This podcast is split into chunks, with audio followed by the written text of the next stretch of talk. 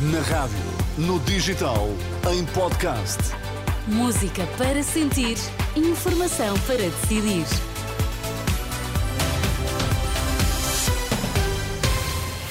O essencial da informação na edição das três, na Renascença, para já, os destaques a esta hora. Pedro Nuno Santos diz ter muita vontade em debater com Luís Montenegro e André Ventura. A linha Saúde 24 registrou um pico de chamadas por causa dos vírus respiratórios. Pedro Nuno Santos diz ter muita vontade em debater com Luís Montenegro e André Ventura. Questionado em relação aos debates que se avizinham, Pedro Nuno Santos admite ter muita vontade de debater com o líder do PSD e o líder do Chega. Nós não vamos é deixar de, de referir que, obviamente, eh, essa, essa, eh, um entendimento entre o PSD e o Chega é uma coisa muito mais real do, do que aquilo que o, o líder do PSD tende a querer fazer crer. O novo secretário-geral do PS, em entrevista na última noite à SIC.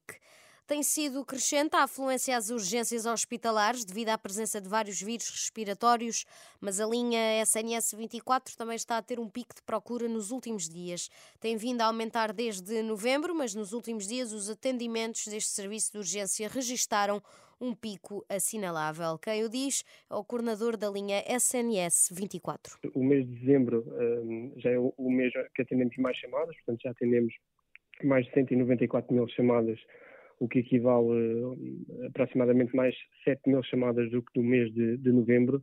No dia de ontem nós temos mais 4 mil chamadas do que do dia anterior. Portanto, e, e efetivamente foi uma procura uh, muito acentuada relativamente aos, aos, dias anteriores e relativamente à procura que tínhamos tido uh, até na semana anterior.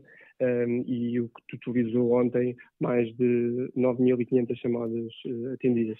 João Oliveira, coordenador da linha SNS 24, ouvido pela jornalista Susana Madureira Martins. O serviço está com um pico de chamadas este mês, na sequência do aumento dos vírus respiratórios que estão a levar muita gente também às urgências. Entretanto, o Infarmed garante que está assegurado o abastecimento do Tamiflu, medicamento para a gripe A, em comunicado. A autoridade do medicamento nega a notícia avançada pela RTP sobre a alegada ruptura do fármaco para o tipo de gripe que é agora dominante. O cardeal América Guiar enaltece todo o trabalho feito em prol de Portugal e dos portugueses pela antiga deputada comunista Odete Santos, que morreu esta quarta-feira aos 82 anos. O velório decorre no Convento de Jesus em Setúbal, onde o atual líder do PCP, Paulo Raimundo, recordou Odete Santos pelas características combativas e artísticas. Força, a determinação, eh, o exemplo, a dedicação extraordinária, uma mulher de Abril, dedicada às causas de Abril a vida inteira, à sua Constituição, aos direitos, em particular aos direitos dos trabalhadores, mas não só. Um papel único naquilo que é a luta pela emancipação da mulher e uma mulher que depositava toda a sua paixão, a forma de ser na batalha política, na batalha ideológica e também a transportava para a sua vida eh, e até a sua vida dedicada à arte, à cultura. É um exemplo para nós continuarmos esse esforço tão grande que ela desenvolveu e que nós temos a obrigação de continuar. O funeral de Odete Santos está marcado para as três e meia da tarde no cemitério de Nossa Senhora da Piedade, em Setúbal.